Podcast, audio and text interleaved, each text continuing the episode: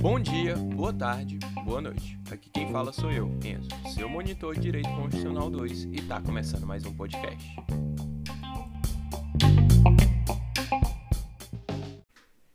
E aí, pessoal, tudo bem com vocês? Hoje vamos dar início ao nosso podcast de revisão para a AV1 de 2022.2. Hoje o podcast é um pouco mais destinado aos alunos da professora Tainá, que irão fazer a prova na quarta-feira, dia 14, e a segunda chamada na segunda-feira da próxima semana. Então, importantíssimo você é, ter revisado os conteúdos antes de ouvir o podcast. Não é o podcast que vai é, fazer você entender tudo, mas ele com certeza, e espero, né, que seja um grande auxílio é, nos estudos de vocês, tá bom? Conteúdo da prova, unidade 1, unidade 2. Estou falando que esse podcast é um pouco mais específico para os alunos da Tainá, porque o, o, os conteúdos que vão cair na prova são conteúdos diferentes né, da prova do, do, do Liberato. Então, esse podcast hoje vai ser um pouco mais voltado para galera da Tainá, mas obviamente os alunos do Liberato vão poder escutar e vocês, quando eu postar o, o podcast para os alunos dele, também vão poder escutar da mesma forma, tá? Hoje a gente vai iniciar né, com a unidade 1. Unidade 1, gente, ele fala, ela vai falar um pouco sobre a organização federal, sobre o federalismo, as competências, intervenção. Então, como eu já tinha comentado com vocês no podcast, eu abordo assuntos que eu, Enzo, considero importantes, tá? Podem ser que é, eu não aborde coisas que irão é, podem ser cobradas, pode ser que eu fale algo aqui e caia, enfim, é, esse é o momento que eu tento adivinhar as coisas mas é um momento que eu considero é, coisas importantes. E aí eu vou é, falar sobre elas agora. Lembro também que é, tem gravado né, o podcast do semestre passado. E aí, se você quiser ouvir, né, algumas coisas vão ser parecidas, outras coisas vão ser iguais, mas outras coisas vão ser diferentes também, tá? Até porque eu particularmente não faço nem ideia de é, como que eu falei, a gente vai mudando, enfim, nosso jeito de pensar, nosso jeito de falar e algumas alterações vão ocorrendo, tá?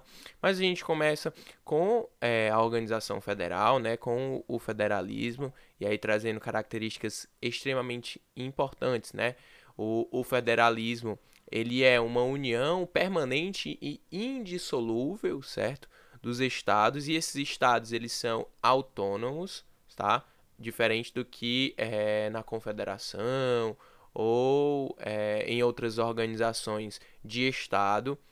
Esses estados né, que é, compõem a federação, eles são autônomos. Tanto que a gente vai ver, quando a gente for estudar a repartição de competências, que cada ente, né, cada estado, membro vai ter sua autonomia, a gente vai conseguir visualizar isso um pouco melhor, certo? A gente percebe também a questão da união permanente e indissolúvel, ou seja, no federalismo, né, numa federação, não há o direito de secessão, de separação, tá? Inclusive, na nossa Constituição é uma cláusula pétrea, tá bom?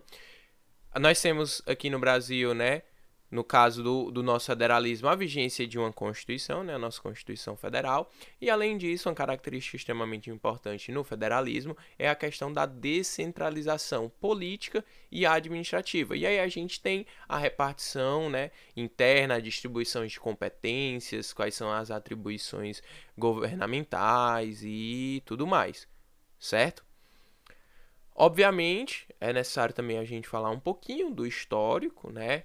É, assim como muitas coisas que surgiram no mundo e inclusive aqui no Brasil, o nosso federalismo ele tem origem no federalismo norte-americano, né, que é, inicialmente é, começou lá no, nos seus primórdios, né, antes era uma confederação, né, e aí a gente lembra que a confederação ela possui características importantes como, né, é basicamente uma união, né, uma junção de dois ou mais estados mediante um tratado, um pacto, uma convenção, porque eles têm um objetivo em comum, certo? e na confederação admite a, a secessão, né, a separação. Além disso, a confederação é uma união efêmera, certo? Ou seja, ela é temporária.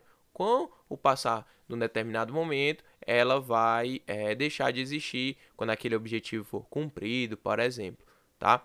E a federação, não. Ela, e, na, como eu tinha comentado, né, na confederação, esses estados, né, que compõem a confederação, eles são estados soberanos, né? Na federação que a gente tem é a autonomia, tá? E aí, essa autonomia, essa concentração em determinados é, estados vai ocorrer de formas diferentes, tá? No Brasil, por exemplo, é, quando a gente for visualizar mais a, a parte da repartição das competências, nós vamos ver que muitas das competências são atribuídas à União, certo? Quanto, por exemplo, lá nos Estados Unidos, muitas das competências são atribuídas aos Estados-membros, tá bom? E aí, já ingressando né, mais no nosso federalismo, né, o, o Brasil, é importante lembrar que ele também já foi Estado unitário, certo? Só que lá em 1891 ele já passou a ser é, o federalismo, né? já passou a ter como forma de Estado a federação. E aí é importante fazer a diferenciação né, entre a soberania e a autonomia. A soberania, gente, ela é uma liberdade plena, certo? E a gente sempre vai relacionar ela ao Estado, ao país, certo? Então, o Brasil é um país soberano. O Brasil possui a, a soberania. A autonomia vai ser como se fosse uma liberdade interna. E essa liberdade interna, por exemplo, pode ser controlada, pode ser regida pela Constituição Federal, que vai trazer como que vai ser né, o, o, a divisãozinha bonitinho. E quem é que tem autonomia? É a União, os Estados-membros, os municípios, o Distrito Federal, entendeu? Então é extremamente importante é, a gente diferenciar isso e lembrar que a soberania, né, ela é plena, certo? Não, ela não admite contrariedade e não tem nenhum outro poder que se compare a ela, tá?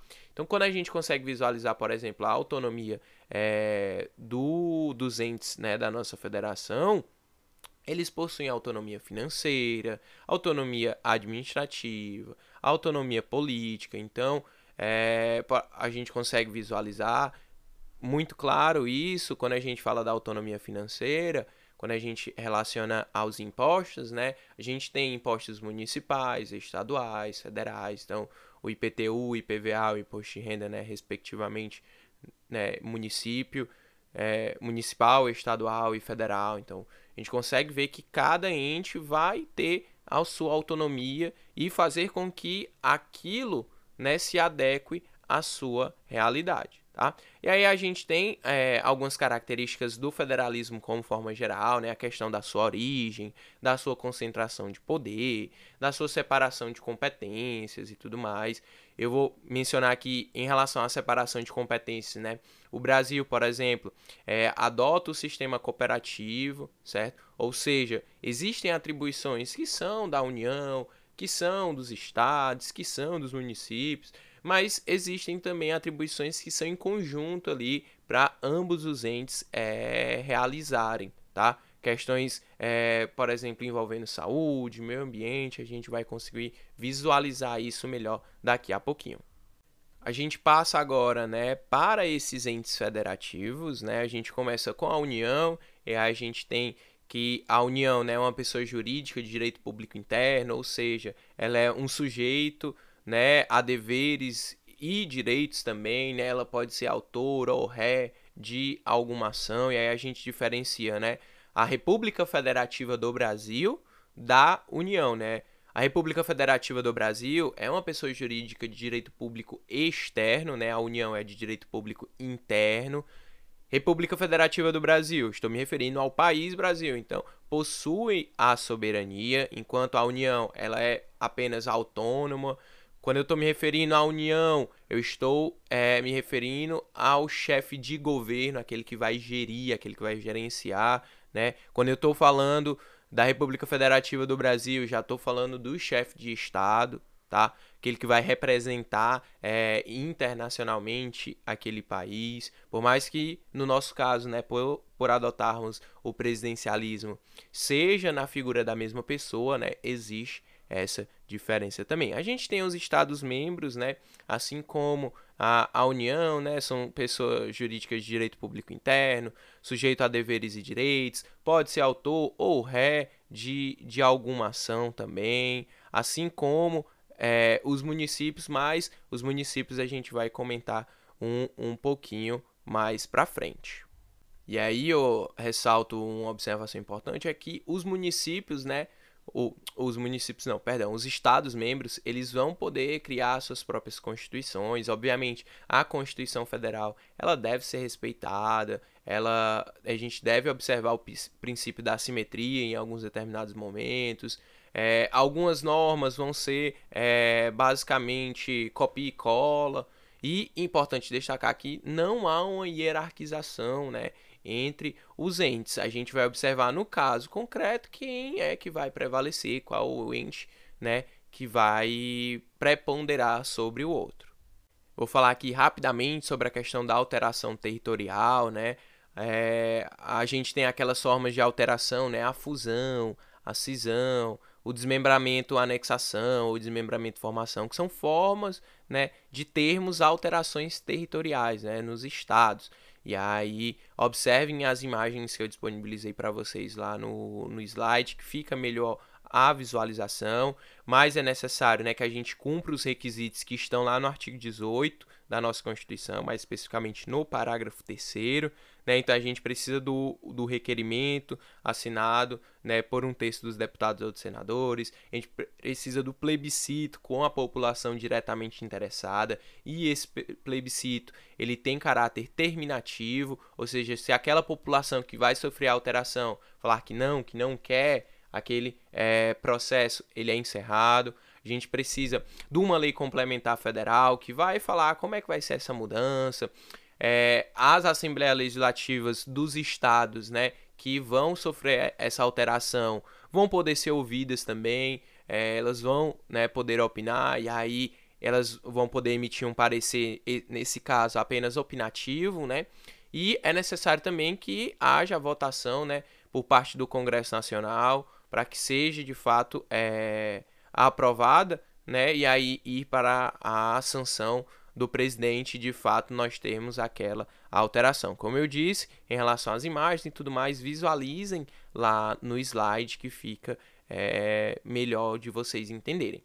E aí a gente parte né, para o Distrito Federal, que é, ele possui características próprias, né? Ele é considerado é, sui generis, né? Por mais que ele vá ter algumas características já definidas, né? Até mesmo no, nos estados e na União, como a gente já comentou, de ser pessoa jurídica de direito público interno, ter a sua autonomia, pode ser autor, head de alguma ação, mas ele tem características próprias porque, ora, ele vai ter características de município, certo? Ora, ele vai ter atribuições de Estado membro, tá bom? E aí ele vai ter a sua arrecadação própria, ele, é, por exemplo, tem governador, tem senadores, mas. É, e aí por ter essas características, né, às vezes de Estado membro, às vezes de município, ele vai acumular as funções também, quando a gente for falar de competência, né, a gente atribui algumas funções, né, ao Distrito Federal, por mais que seja específico aos estados, por mais que seja específico aos municípios, justamente por ele possuir essas características. E aí, é, outra característica importante, né, que o, o Distrito Federal, ele é, possuem alguns entes que são mantidos pela União, né? Como eu tinha comentado para vocês, é, a Polícia Militar, o Bombeiro Militar, o Poder Judiciário, enfim, são entes que são mantidos pela União, tá? E aí a gente tem os municípios também, mesma coisa, pessoal é, pessoa jurídica direito público interno, autonomia, pode ser autor ou ré de alguma ação, vão ter é, seus executivos e legislativos próprios, né? Lembrando que o poder judiciário ele é apenas no âmbito estadual, né? Não existe o poder judiciário municipal. Ao invés da gente ter, como nos estados, uma lei, é, uma constituição que vai reger aquele estado, a gente vai ter uma lei orgânica, né, que vai trazer é, essas diretrizes para o município. Lembrando que essa lei orgânica ela não traz direitos e garantias fundamentais, tá? Por isso elas não são consideradas uma constituição. E a gente tem também a questão é, da criação de municípios, né? Hoje no Brasil não é possível a criação de novos municípios, porque é necessário uma lei complementar federal que vá determinar o período de criação de novos municípios. E nós não temos essa lei, tá? Então, é preciso que seja criada essa lei para depois a gente dar continuidade né, aos requisitos, que é ter um estudo de viabilidade, um plebiscito e aí a lei estadual, de fato, que vai criar aquele novo município. É, Foi-se criado né, alguns municípios, é, por mais que eles tenham sido criados irregularmente, tá? Mas foram criados alguns municípios e aí o STF meio que regularizou, né? Por mais que eles, eles não foram considerados inconstitucionais, tá? Eles foram regularizados, mas a partir daquele momento, é, de fato, não foi mais possível criar novos municípios, porque a gente não tem essa lei complementar federal que vá determinar o período de criação desses novos municípios. E, por fim, né, para a gente finalizar a questão é, lá do artigo 18, a gente tem também os territórios federais, né? E aí, algo importante, atualmente, certo? E desde da nova Constituição, desde 88, não existem territórios federais no Brasil, tá bom? E aí a gente já parte para as competências, que é de fato um dos assuntos mais importantes dessa unidade. A, as competências nada mais são do que as atribuições para cada ente federativo, certo? Obviamente, em alguns casos, a gente vai ter alguns conflitos, né? E aí, é, por exemplo, se for um conflito né, de, entre a União e o Estado membro, ou a União e o Distrito Federal, o Estado membro com o Estado membro, ou o Estado membro e o Distrito Federal, quem vai decidir vai ser o STF, tá? E se for um conflito né, entre o Estado membro e o município, ou o município e o município, a gente vai ter que vai ser o Tribunal de Justiça daquele é, Estado que vai decidir, ele vai decidir né, com base né, no princípio da preponderância de interesse, vai analisar o, o caso concreto, vai ver se aquele ente poderia ter criado né, aquela norma, se não, enfim. E aí a gente tem a questão da inconstitucionalidade, né? É, a inconstitucionalidade ela pode ser formal, né?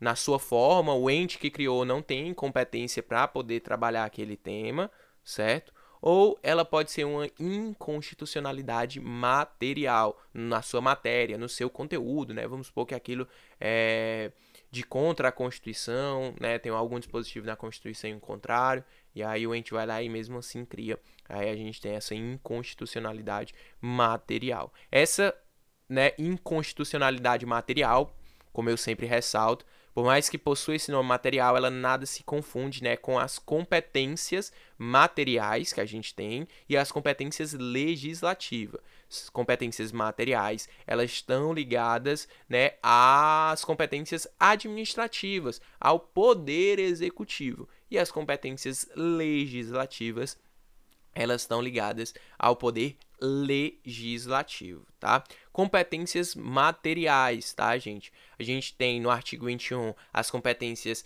que são exclusivas da União, tá? Um rol, como eu já disse para vocês, taxativo. E aí, é, essas competências materiais ou administrativas, elas vão trazer... É, verbos em seus inícios, né, do início dos incisos, verbos, ações, né, porque justamente são é, medidas, né, a, a ser tomadas, né, algo relacionado à, à gerência, à administração, né, relacionado ao poder executivo. Então vamos falar ali sobre segurança nacional, unificação nacional, tá? Além disso, a gente tem as competências comuns né, que estão lá no artigo 23. E aí, obviamente, vocês devem, né, posteriormente, dar uma olhadinha nesses artigos, ler os incisos, né, por mais que a prova vá poder ser consultada, né, obviamente por é, meios apenas impressos, né, seja a Constituição ou você imprimir a Constituição Federal do site do Planalto ou o seu Vadmeco, enfim, mas apenas impresso, tá? E aí as competências comuns, né, são aquelas são é, reservadas né, para a União, Estados, municípios e Distrito Federal. Ela vai tratar, por exemplo, de direitos sociais, educação, saúde, meio ambiente, cultura, tá?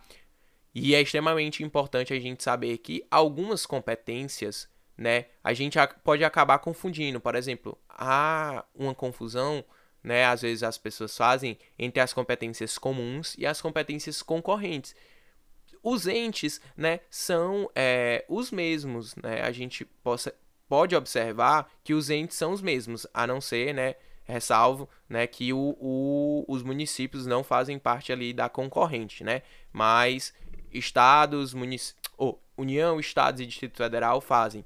E aí as competências comuns estão relacionadas ao poder executivo, as competências materiais. E as competências concorrentes, elas estão relacionadas ao poder legislativo, questão de legislar, tá? É importante você saber diferenciar, porque isso é inclusive uma crítica né, de, de ministros que outros ministros erram essas nomenclaturas e tudo mais, enfim. E a gente tem também a, a competência é, residual, né, lá no artigo 25, parágrafo 1 que vai ser reservada né, aos estados e o Distrito Federal e vai ser aquilo que sobra, tá? Em algumas doutrinas, exemplos que vocês vão ver na internet, enfim, essas nomenclaturas, gente, algumas são diferentes, né? Uma aluna até perguntou, é, porque se você botar, por exemplo, no Google competência residual, vai trazer uma competência que é relacionada ao direito tributário, de criação de impostos e tudo mais. Só que é porque o doutrinador, né, e aí é algo que não é totalmente igual entre todos os doutrinadores, adotar uma mesma nomenclatura. Então pode ser que você encontre outra nomenclatura, por exemplo, ao invés de ser residual, seja é, restante, enfim, literalmente seja qualquer outro nome, mas aí você vê o artigo que está sendo referenciado e aí você consegue fazer a, a devida é, associação, tá?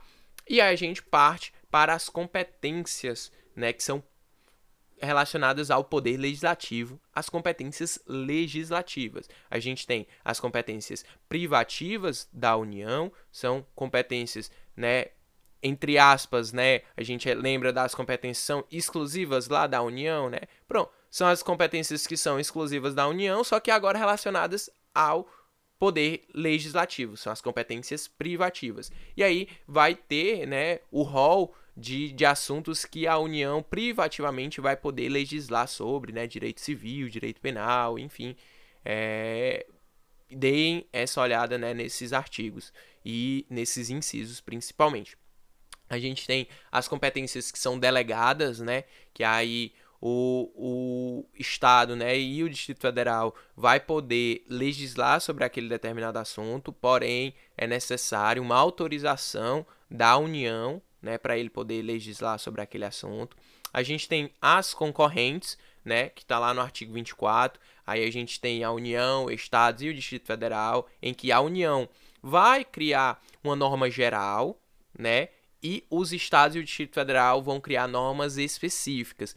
E aí, caso falte, né, é, essa lei geral, a gente tem a, a competência, né, legislativa a suplementar que aí justamente os estados e o Distrito Federal vão poder legislar de forma plena na ausência dessa lei geral específica. Ou dessa lei geral, eles vão poder legislar tanto a lei geral, né, e aí criar a sua específica. Eles vão poder legislar de forma plena. E aí, obviamente, se posteriormente a União legislar, né, realizar a sua norma geral, aquilo que for contrário à lei que é que aquele estado criou ou o Distrito Federal criou ficará suspenso, tá bom?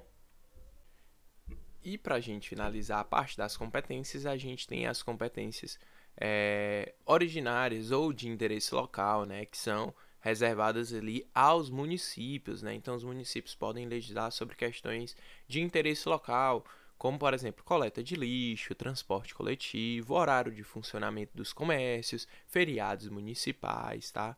E aí, se aquela né, matéria não for atribuída a nenhum outro ente, é, o Distrito Federal né, pode fazer também, como eu tinha comentado com vocês, né, aquela questão de características de é, município, né, dele ser é, esse ente que tem características de Estado e município. E aí a gente parte agora, né, para a intervenção federal, né? A intervenção federal, gente, ela é uma medida drástica, excepcional e temporária, tá? Essas três características são extremamente importantes para a gente poder classificar, né, e falar sobre a intervenção federal. Então, basicamente, a intervenção federal vai ser quando o Estado, o Estado, oh, perdão, pessoal, quando a União vai intervir no Estado membro, retirando totalmente ou parcialmente a sua autonomia, tá? E aí vai depender de como que vai ser essa intervenção. Às vezes vai tirar autonomia apenas é, ali na área da saúde, na área da segurança, por exemplo, mas pode ser também é, uma retirada total da autonomia. E aí é necessário fazer a diferenciação entre a intervenção federal e os decretos de GLO, tá?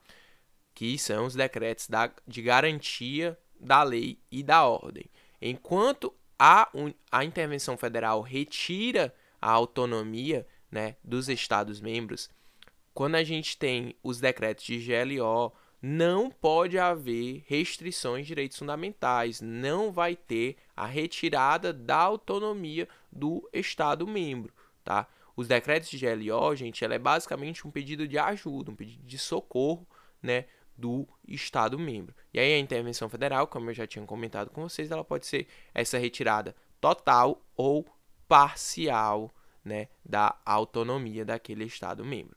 Quando a gente está também na vigência de uma intervenção federal, a gente tem a impossibilidade né, de é, emendas constitucionais. Geralmente, né, pessoal, isso, isso foi criado no, no intuito de, de se evitar retrocesso, né, porque é muito comum né, nesses períodos é, de que se criem normas né, para que a gente acabe retrocedendo. Então, para evitar esse retrocesso, a gente tem é, essa impossibilidade de criação de emendas constitucionais, ok?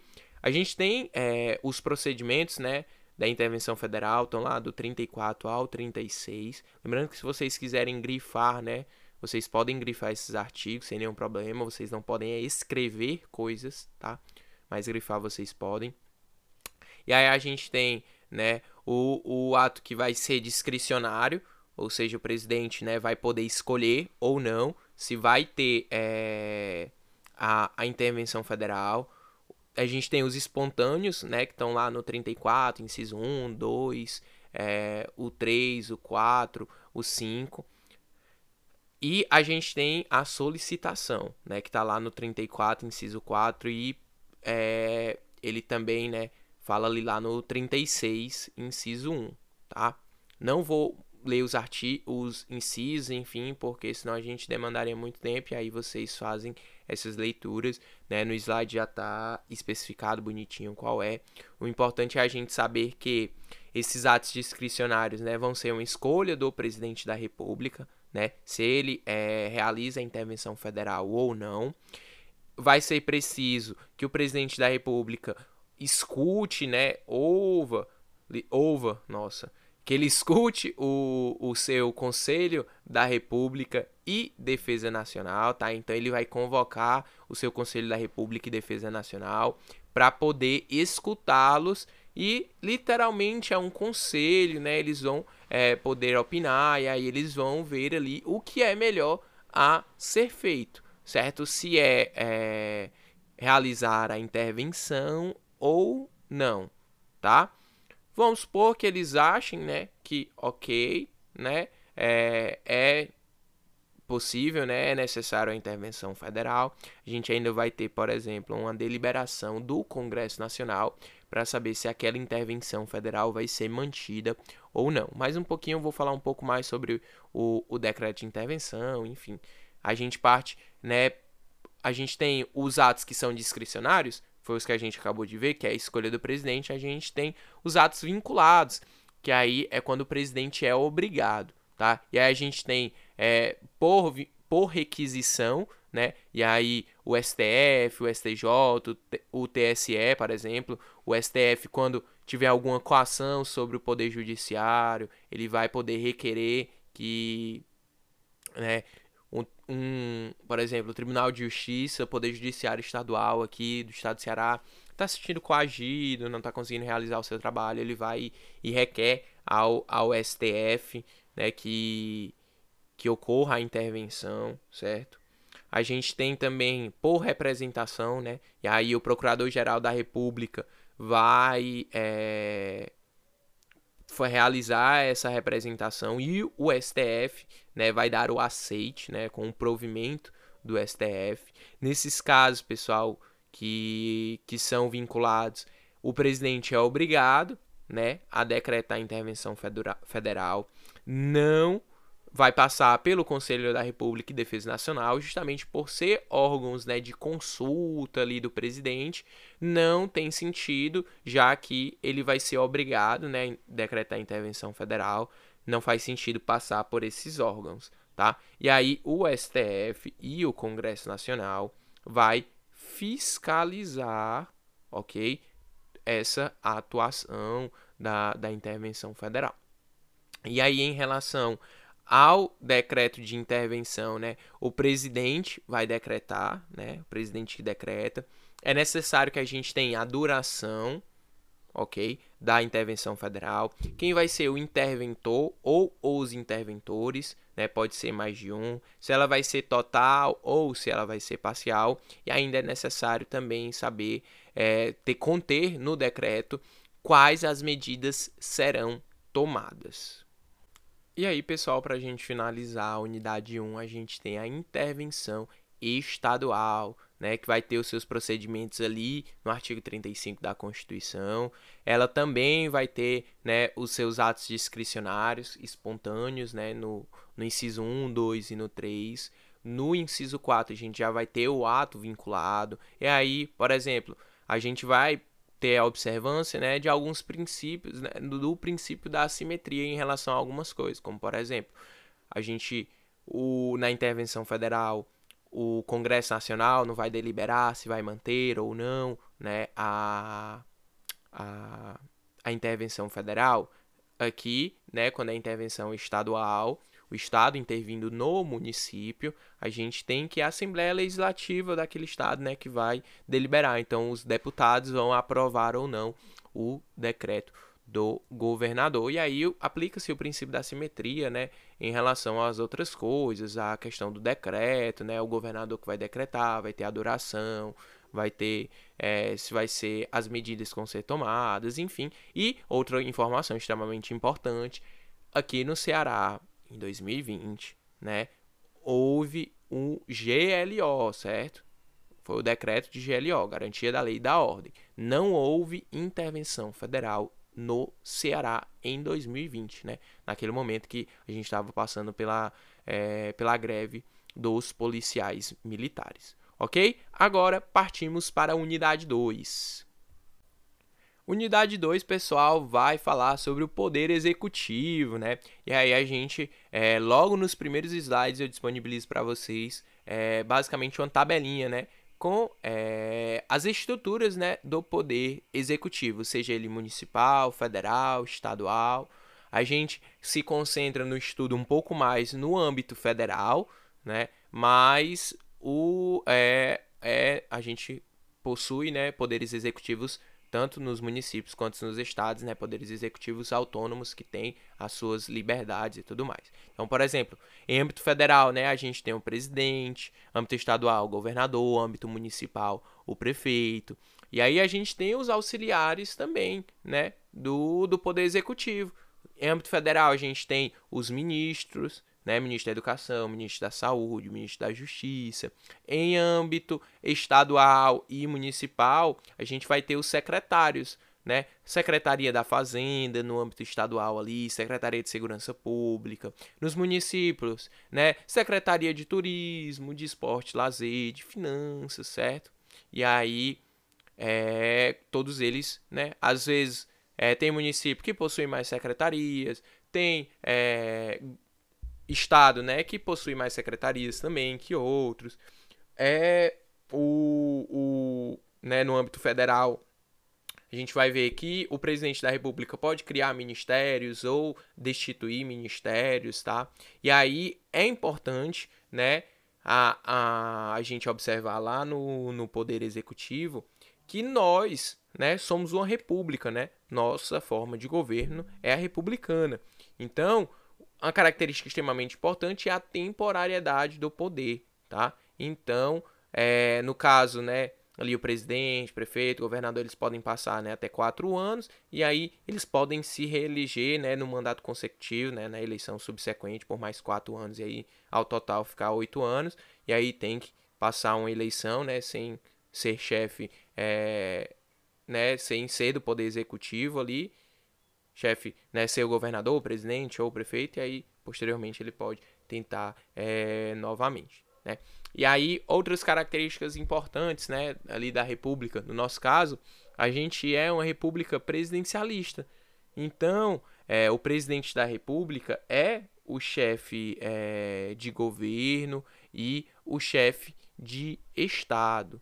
Tá? Assim como, pessoal, é extremamente importante a gente diferenciar que é, na monarquia, por exemplo, né, na monarquia constitucional, o, o, a possibilidade de dissolução do Congresso, certo? No presidencialismo, o presidente da República ele não pode dissolver o Congresso, tá? E aí o presidente da República e o vice-presidente eles estão sujeitos, né, ao processo de político de responsabilidade, né, aos crimes de responsabilidade, eles estão sujeitos ao impeachment eles possuem né, os seus ministros que são seus auxiliares, auxiliares do executivo, e é importante que o Senado ele vai aprovar os ministros para o STF, tá bom? Porém, os ministros de Estado, ministro da Saúde, ministro da Educação, ministro da Justiça, ministro do Meio Ambiente, ela é uma escolha do próprio presidente da República, tá? Não é necessário passar pelo Senado. Apenas os ministros do STF né, eles precisam passar pelo Senado, pela aprovação do Senado, tá? E os ministros do STF não são auxiliares do executivo, né? Os ministros do STF, eles são fazem parte ali do poder judiciário, tá? A gente tem os requisitos, né, para ser é, presidente da República, ser brasileiro nato, estar no exercício de seus direitos políticos, né, ter o alistamento eleitoral, domicílio eleitoral, né, na, na circunscrição, filiação partidária, a idade mínima, é, assim como né, são inalistáveis os analfabetos.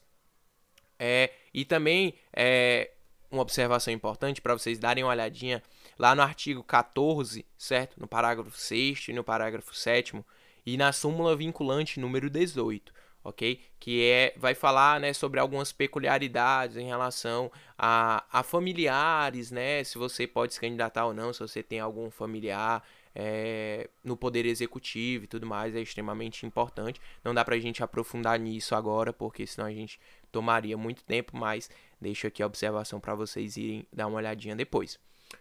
O sistema eleitoral, né, para a eleição do, é, do poder executivo, né, é na maioria, né, no caso do âmbito federal, a gente tem o sistema de representação majoritária, né, que aí é, é o, que tem maior votos. No âmbito federal vai ser o absoluto, né, que é o 50% mais um, ok? E em municípios com é, contingente populacional menor de 200 mil habitantes, a gente vai ter o, o é, sistema majoritário simples, que aí vai ganhar quem tem o maior número de votos. Né? No absoluto, para a pessoa poder ser eleita, ela precisa dos 50% mais um. E aí, geralmente, no a, absoluto, a gente tem os turnos duplos, né? os dois turnos, porque é, não é sempre que os 50% mais um. No simples, é só um turno mesmo, quem tem o maior número de votos já, já é eleito, tá? A gente tem também né, a questão da imunidade presidencial, né, a imunidade do presidente da República. Está lá no artigo 86, né? Lá o parágrafo 4 é extremamente importante, tá? O presidente da República, ele não poderá ser responsabilizado, certo? Por atos estranhos à sua função, ok? Ele não poderá ser preso também durante a vigência do seu mandato. Ele, né, Obviamente, como a gente já comentou, vai estar sujeito né, ao crime de responsabilidade, ao processo de impeachment, que vai ter o seu juízo de admissibilidade né, pela Câmara dos Deputados, porém, ele vai ser processado e julgado no Senado Federal, tá bom? é importante também a gente é, falar que essa imunidade né, que o presidente da República tem de prisão, é, elas não vão abranger os governadores e os prefeitos, tá?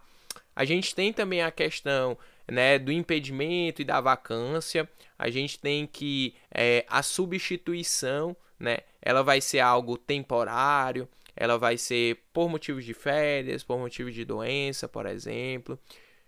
Só que, na verdade, a gente tem também a substituição, tá? E a substituição, ela, ou, perdão, a sucessão, ela vai ser definitiva. Substituição temporária. Vai só substituir, né? O presidente vai passar por um procedimento cirúrgico, vai tirar férias, enfim, é substituído. Porém, se ele tiver é, a cassação, ele tiver renunciado ou até mesmo tiver morrido, né, vai ocorrer a sucessão. E aí é definitivo. Coloquei lá para vocês é, a linha sucessória também, tá, no slide. No âmbito federal, que é a mais importante, basicamente a gente tem presidente, vice-presidente da, da República, presidente da Câmara dos Deputados, presidente do Senado Federal e presidente do STF, tá? quando a gente está falando de municípios, gente, os municípios eles têm algumas peculiaridades. Então tem município, por exemplo, que tem na sua linha sucessória ali a questão é, dos procuradores do município, tá? Então cada município ali pode ter algumas coisas específicas, tá?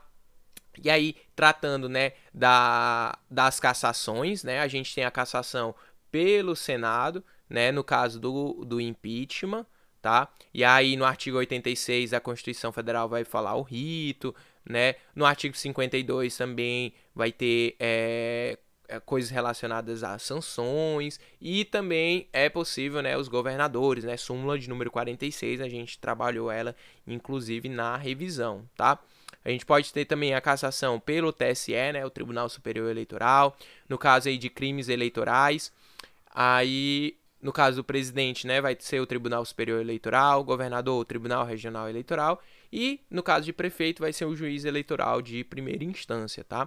A gente tem também a cassação pelo STF, e aí é no caso de crimes comuns que tenham relação com o seu mandato, e aí segue, né, presidente, STF, governador, STJ, prefeito, TJ, tá? E tem algumas outras hipóteses também de, de você ter o um mandato cassado, né, lá no artigo 83 da, da Constituição, tá? As atribuições, né, do presidente da República estão dispostas lá na, na Constituição. O presidente da República, né, ele pode ser chefe de, ele pode ser não, né, ele é por sermos, né, é, adotarmos o presidencialismo e a, a for, o, for, o, formato de governo republicano, a gente tem que ele é o chefe de Estado e o chefe de governo, né? Então, é, coisas relacionadas a relações internacionais são relacionadas ao chefe de Estado. Então, lá no artigo 84, é, tem alguns incisos que são específicos né, para as atribuições de chefe de Estado. Eu especifiquei também no slide para vocês, tá? Mais precisamente, ali o inciso 7, o inciso 8, o inciso 19, o 20, o 22, tá? E aí os demais incisos são atribuições de chefe de governo, tá? O vice-presidente da República, ele vai ser né, o substituto do, do, do presidente da República. Ele vai ter participação né, no Conselho da República, como a gente já comentou. Ele vai ter participação do Conselho de Defesa Nacional, tá? Que são aqueles órgãos que vão poder ser consultados, né? Como a gente estava falando ali na intervenção. E nós temos também os ministros de estados, né? Que eles é, são, né, justamente os auxiliares do poder executivo. E aí eles precisam ser brasileiros, né, maiores de 21 anos, estar no pleno exercício de seus direitos políticos. Lá no artigo 87, parágrafo único, vai trazer as competências, né, desses ministros de Estado. Eles também fazem parte, tá, pessoal, do Conselho da República e do Conselho da Defesa também, OK? E aí lembrando, né, que da mesma forma que a Câmara dos Deputados vai poder autorizar, né, o, e importante, né, autorizar por dois terços dos seus membros né, a instauração do processo contra o presidente e o vice-presidente da República, ela também vai poder né, instaurar é, processo contra o, os ministros de Estado, tá? E aí, quem é que vai julgar e, e processar, processar e julgar, né? No caso, vai ser também, assim como o presidente e o vice-presidente da República, o Senado Federal. Ok, pessoal? É basicamente isso, né? Tentei fazer como não ficasse muito longo, mas também muito curto, sem deixar de abordar algumas coisas. Abordei coisas que eu considero importantes. Na prova vocês vão poder consultar, como eu já comentei, consultas apenas impressas, tá? Nada digital, nada escrito também. Se vocês quiserem grifar, vocês podem grifar, mas nada, nada, nada escrito, tá bom? É uma boa prova para vocês, tá? Fiquem calmos, fiquem tranquilos, é, tirem as suas dúvidas se vocês tiverem. Como eu disse, deem uma olhadinha no podcast do, do semestre passado, tá? É só vocês descerem aí a, a aba dos podcasts, né? Dos episódios, vocês vão ver, vai ter lá é, basicamente o mesmo nome, só 2022.1, tá? E aí vocês vão conseguir visualizar e vão ouvir, enfim, é, vão ter outras perspectivas outra perspectiva também, tá? Forte abraço, fiquem tranquilos, contem comigo, né? Perguntem lá no grupo, chamem no privado, enfim, a gente está aqui para poder auxiliar vocês, tá? Uma boa prova, vai dar tudo certo e até mais.